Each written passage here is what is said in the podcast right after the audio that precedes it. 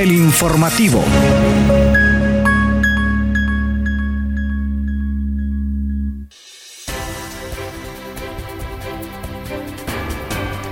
Buenos días, bienvenidos y bienvenidas a una nueva edición de El Informativo. Desde la cabina de Radio Comunica les saluda Yuri Vargas en compañía de Kaylin Espinosa y en controles Hugo Duarte para compartir con ustedes las noticias más importantes del acontecer universitario, hondureño y centroamericano.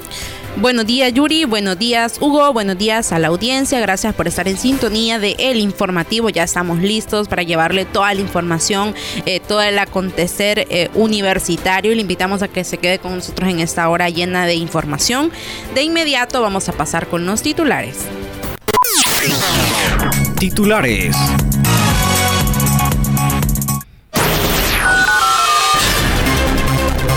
Avanza proceso de elección de nuevas autoridades en la UNA. Una lidera mesa sobre calidad en la educación y formación técnica profesional de Honduras. CUROC inaugura club de lectura. La UNA entre las cuatro mejores posiciones en taller La calidad que nos une. CONARE premia innovación en gestión ambiental empresarial. Egresado de la Universidad de Panamá, recibió reconocimiento por su trayectoria científica y aportes a la salud. Acompañamiento de la Universidad Estatal favorecerá los procesos productivos de las cooperativas del rubro cacao. Y para cerrar los titulares, Facultad de Ciencias de la Educación pone en ejecución programa Leo mientras espero. Noticias Puma. Iniciamos este espacio informativo con noticias desde nuestra alma matriz. Que el presidente de la Junta de Dirección Universitaria JDU, Osman Martínez, informó que la próxima semana darán a conocer los postulantes que continúan en el proceso de selección, elección y nombramiento de las nuevas autoridades universitarias luego del periodo de subsanación. Vamos a dar el listado de los que sí lograron subsanar la próxima semana porque recuerden que este proceso de la presentación de constancias depende mucho de la agilidad con que se soliciten dentro de las instituciones del Estado y algunas tardan un tiempo, comentó el funcionario. Martínez explicó que la próxima semana se llevará a cabo las evaluaciones psicométricas para pues, posteriormente continuar con las evaluaciones cuantitativas y cualitativas que comprenden un análisis de contenido de lo que presentaron los postulantes, así como una entrevista y presentación del plan de trabajo de cada uno. Una vez finalizadas estas etapas, los miembros de la Junta de Dirección Universitaria procederán a la sesión del Pleno para nombrar las nuevas autoridades que dirigirán la institución durante los próximos cuatro años y así terminar con los interinatos. Este es un proceso quizá de los más importantes e impactantes de nuestra universidad en los próximos años, ya que desde hace bastante tiempo los diferentes cargos están siendo eh, pues dirigidos por autoridades interinas. Sin embargo, pues este proceso que inició eh, recientemente, la, la, convocatoria se lanzó en el mes de junio en los diferentes medios de comunicación del país. Y bueno, es importante mencionarle a nuestra audiencia que son tres Em, tres convocatorias las que están en curso.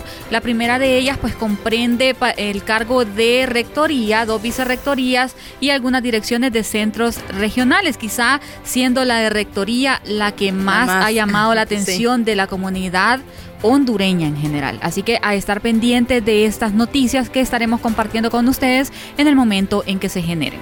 Así es, pero continuamos con más información y le contamos que bajo el liderazgo de la Universidad Nacional Autónoma de Honduras y el Consejo Nacional de Educación, con el apoyo de la cooperación alemana, inició el seminario sobre calidad en la educación y formación técnica profesional de Honduras. La actividad propia de la Mesa de Educación Técnica de ese consejo es dirigida por la máxima casa de estudios y reunió a representantes de la Secretaría del Trabajo, de la Secretaría de Educación, el Consejo Hondureño de la empresa privada COEP, el Centro Asesor para el Desarrollo de los Recursos Humanos CADER y la Universidad Pedagógica Nacional Francisco Morazán. Queremos implementar en el sistema de formación técnico profesional no universitario un método de calidad, puesto que nosotros como sistema de educación superior en la calidad de la enseñanza nos encargamos de los procesos de formación, pero eso no está generalizado para los demás niveles, manifestó Raúl López, titular de la Dirección Académica de Formación Tecnológica DAF UNA. Y es que este proceso, Kaylin, es precisamente la DAF la que lo coordina, así como coordina también este tipo de actividades que en esta ocasión, dada la incertidumbre que se vive en los diferentes campus de nuestra institución, pues tuvo lugar en el Centro de Arte y Cultura en Comayagüela precisamente el día de ayer. Y esperamos que entre los temas que se hayan abordado, pues esté eh, lo relacionado con la empleabilidad de los egresados de las diferentes carreras técnicas que egresan tanto de esta casa de estudios como de las demás universidades que ofrecen ese tipo de formación, dada la complejidad del tema en los últimos meses por... Em, por lo de las enfermeras auxiliares que prácticamente para, para dejar el caos que se vivía en las carreteras y en algunos centros asistenciales, pues eh, se llevó a la firma de un acta en la que se excluía de la posibilidad de elaborar en el sistema público en las diferentes instituciones a los técnicos universitarios. vamos a ver en qué cómo termina este asunto, pero bueno, le contamos que eh, hace poco se inauguró recientemente el club de lectura AG Curoc de la carrera de Administración y Generación de Empresas del Centro Regional Universitario de Occidente en Santa Rosa de Copán. Crea, Curoc, que fue creado para fomentar eh, la cultura financiera en la región occidental del país. En esta ocasión se leyó, discutió y analizó el libro El Poder de los Hábitos, ¿por qué hacemos lo que hacemos en la vida y en la empresa? de Charles Duhigg los docentes Carlos Yartrello y Laura Batres son los organizadores de tan importante espacio junto con un equipo de trabajo de 10 estudiantes de la AG Curoc, quienes durante dos meses y de manera virtual discutieron con los participantes los extractos del libro para culminar discutiendo el final de este. El club de lectura se creó como parte de un proyecto de vinculación y es apoyado por la Oficina Regional de BOAE para generar espacios de educación no formal en donde se promueva la lectura de textos relacionados con la cultura empresarial y el conocimiento financiero para que las personas participantes adquieran conocimientos que puedan aplicar en su vida personal y profesional. ¿Usted ha participado alguna vez en un club de lectura? Creo que en el colegio, pero aquí estábamos hablando de que íbamos a abrir un club de lectura en presencia universitaria y, y sí sería interesante. Ah, también recuerdo que una clase la hicimos a manera de, club de lectura y, y, sí es interesante el abordaje que se puede tener de esa forma. Así que abramos ese club de lectura. Bueno, deberíamos hacerlo. Hay que hacer un sondeo con los compañeros a ver qué Reactivémoslo. Tipo, qué tipo de lectura es la de su preferencia y si leen realmente, porque quizás sea esta la oportunidad para motivarlos a explorar ese mundo de la imaginación. Continuamos con más noticias nacionales y ahora les informamos que este año un equipo de trabajo integrado por cuatro funcionarias de la Vicerrectoría Académica de nuestra alma mater participó de enero a octubre en un itinerario de co-creación de procesos de calidad para el fortalecimiento de confianza entre los actores del espacio superior del conocimiento de la región latinoamericana y del Caribe, esto a través de actividades de capacitación técnica e innovación. Este proceso fue auspiciado por la Agencia Nacional de Evaluación de la Calidad y Acreditación ANECA, la Agencia Española de Cooperación Internacional para el Desarrollo AECID con la colaboración del Instituto Internacional de la UNESCO para la Educación Superior en América Latina y el Caribe, UNESCO y ESAL.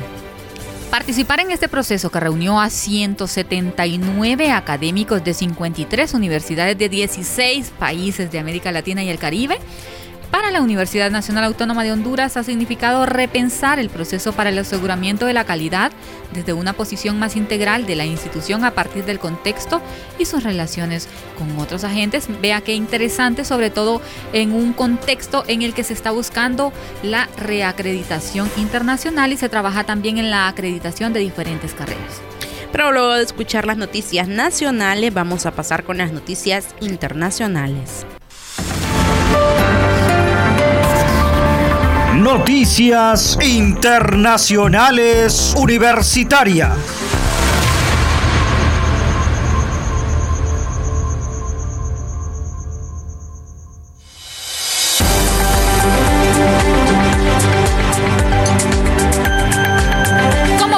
Las acciones que llevan a cabo el Consejo Nacional de los Rectores y las universidades públicas en el marco de la declaratoria del año 2023 como Año de las Universidades Públicas ante el Cambio Climático, se entregó esta semana el premio CONARE a la innovación en gestión ambiental empresarial con enfoque en cambio climático. Dicho certamen destaca iniciativas innovadoras que las empresas y organizaciones realizan en adaptación y mitigación ante el cambio climático. Este premio que se realiza en alianza con la Mutual de Alajuela representa un reconocimiento a empresas públicas grandes, eh, grandes empresas, MIPIMES, asociaciones, cooperativas y otras organizaciones que desarrollen iniciativas orientadas a la innovación con enfoque en cambio climático. Para este año participaron siete empresas en diferentes categorías. Las galardonadas fueron Zona Franca América en la categoría de empresa grande, Coope Santos RL en la categoría de cooperativa y Lucas Electrohidráulica en la categoría MIPYME. Y de Costa Rica nos vamos hasta Panamá y es que el doctor Armando Godray, reconocido por su destacada labor científica en investigación de la tuberculosis en Panamá, fue honrado con la medalla doctora Enid Kut de Ronadiche por el Club Rotario de Panamá.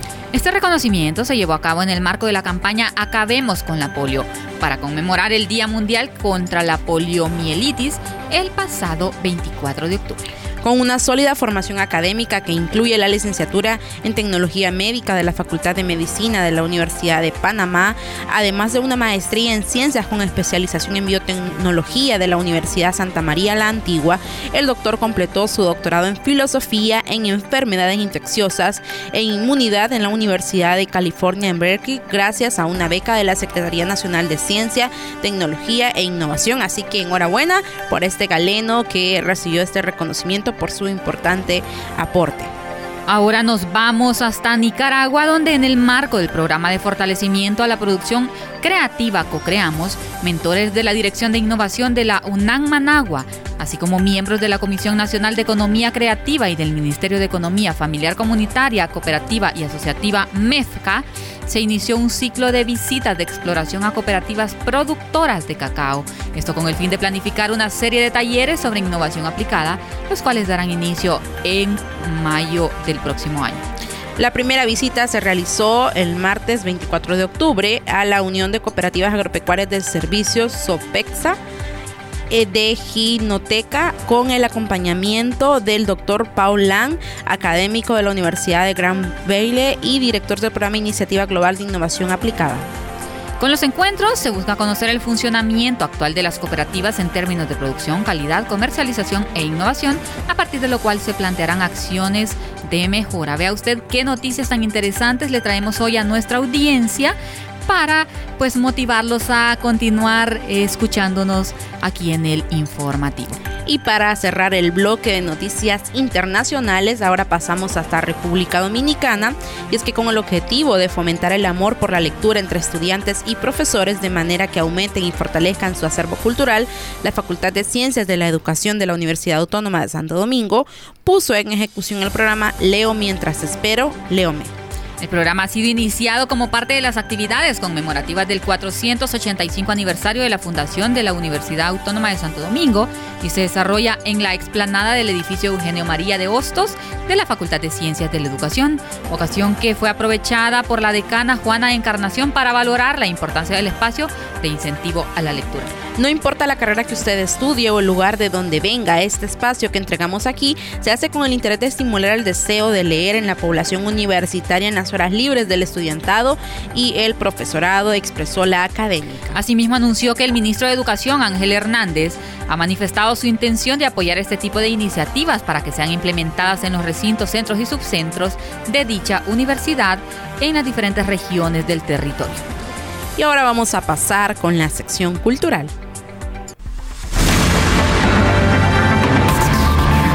Cultura Universitaria.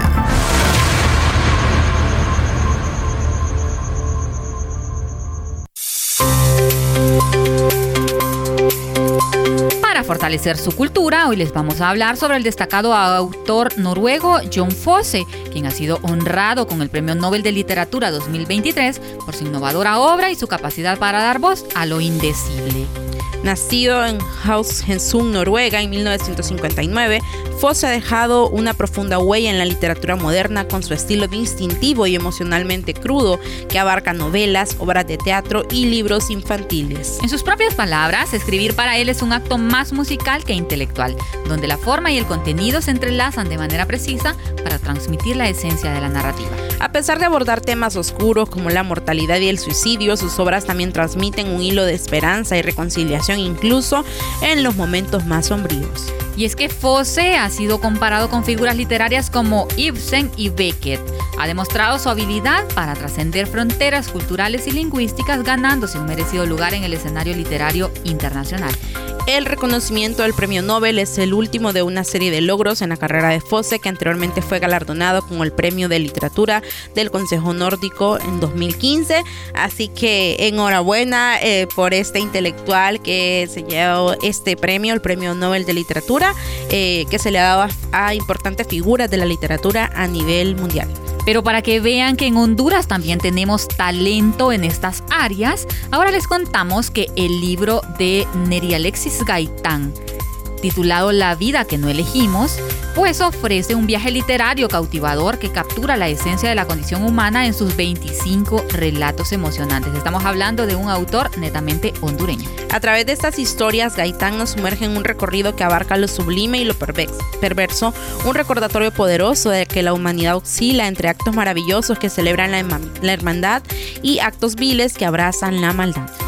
En dicha obra, los lectores son invitados a reflexionar sobre la belleza de abrazar los valores morales y espirituales más elevados, una cosecha que eh, florece en los senderos de la excelencia. Gaitán nos presenta un catálogo de la variada condición humana, desde la tristeza y el desengaño hasta la entereza en medio de la adversidad, manteniendo siempre viva la chispa del amor por la vida. Estas historias son testimonios estremecedores del constante esfuerzo humano que conmueve profundamente a los lectores, les ofrece una experiencia literaria verdaderamente inolvidable. Y bueno, hablamos de ese escritor que es hondureño y, que ha viajado por diferentes países, ha llevado sobre que ha tenido diferentes traducciones, así que es un orgullo para nuestro país. Él fue mi profesor en una clase de las tantas de español que llevamos en, la, en el plan viejo de la licenciatura en periodismo y siempre recuerdo él cuando nos, nos decía mantengan despierta su conciencia y nos explicaba es mucho de lo que le gusta en sus nos explicaba por ejemplo de cómo ser conscientes de eventos que suelen pasar desapercibidos pero que eh, si, si despertamos nuestra conciencia nos puede facilitar la memoria pues muchas felicidades. y eh, bueno, bueno, a leer este libro. Continuamos ahora con la sección de salud. Prevención, enfermedades y tratamientos médicos en salud Radio Comunica.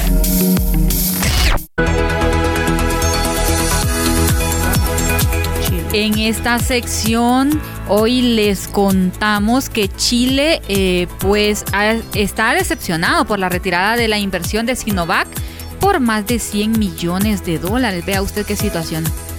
Chile se encuentra en medio de un fuerte desencanto después de que el laboratorio chino Sinovac Biotech decidiera retirar una inversión de 100 millones de dólares destinada a la creación de un centro de investigación de vacunas y una planta de llenado en suelo chileno. Y es que la empresa tenía planes ambiciosos para establecer una planta de llenado en Quilicura, Santiago, para abastecer a toda América Latina junto a un centro de innovación de vanguardia en Antofagasta.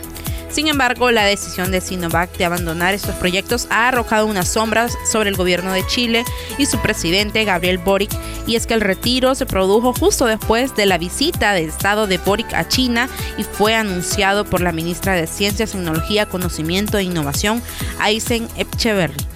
La empresa china argumentó que la decisión se debió a que el terreno proporcionado por el Ministerio de Bienes Nacionales chileno en Antofagasta no cumplía con los requisitos técnicos necesarios, incluyendo la falta de acceso a servicios esenciales como agua potable, pero esperemos que reconsideren esta decisión y que se pongan de acuerdo, ya que eh, pues de quedarse en eh, América Latina, pues esta empresa favorecería, incluyendo a nuestro país en el tema de vacunas y medicamentos, porque ellos no producen solo vacunas.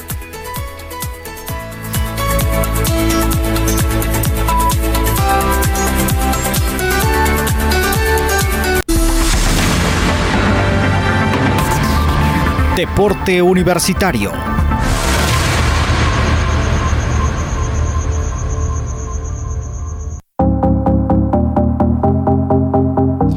Emocionante partido de Champions League, el Atlético de Madrid logró un empate 2 por 2 contra el Sectil del Palma. El delantero hondureño fue protagonista al marcar un golazo al minuto 28 contribuyendo al marcador. Y es que a pesar del empate, el Atlético de Madrid se mantiene firme en la segunda posición del grupo E con 5 puntos, quedando a tan solo un punto del líder Feyenoord que ganó 1 a 3 a la Lazio.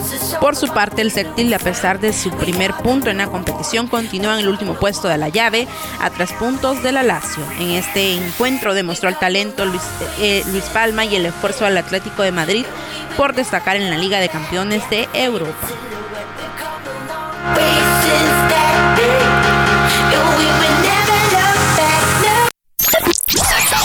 Radio Comunica. Información y entretenimiento. Entre otras noticias deportivas, les contamos que en partido de ida del repechaje rumbo a la Champions de CONCACAF, el Motagua consiguió un empate agónico 2 a 2 frente al Saprissa. El doblete de Ausmendi resultó ser la salvación para el equipo hondureño que ahora se encuentra en una situación desafiante debido a la regla del gol del visitante. El encuentro estuvo lleno de momentos intensos como el cabezazo del Saprissa en los últimos minutos que hizo temblar a los seguidores del Motagua, así como una destacada actuación del portero Alvarado, quien evitó un desenlace favorable para su equipo. La eliminatoria se definirá en Costa Rica en el próximo enfrentamiento, donde el Motagua buscará dar la vuelta a la situación y avanzar en su camino hacia la siguiente fase. Mientras tanto, el equipo catracho tendrá que darlo todo en el campo si quiere superar los desafíos y avanzar en su búsqueda de la Champions de CONCACAF. Con estas noticias deportivas cerramos esta edición del informativo invitándoles a sintonizarnos nuevamente mañana viernes por Radio Comunica y en repetición en el mejor momento del día que a usted le parezca oportuno a través de los diferentes canales de streaming, entre ellos Spotify, donde nos puede encontrar como El Informativo o Podcast Una. Se despide de ustedes, Kaylin Espinosa. Muchísimas gracias por haber estado en sintonía. Les esperamos mañana con más información. Hasta la próxima. Esto fue El Informativo.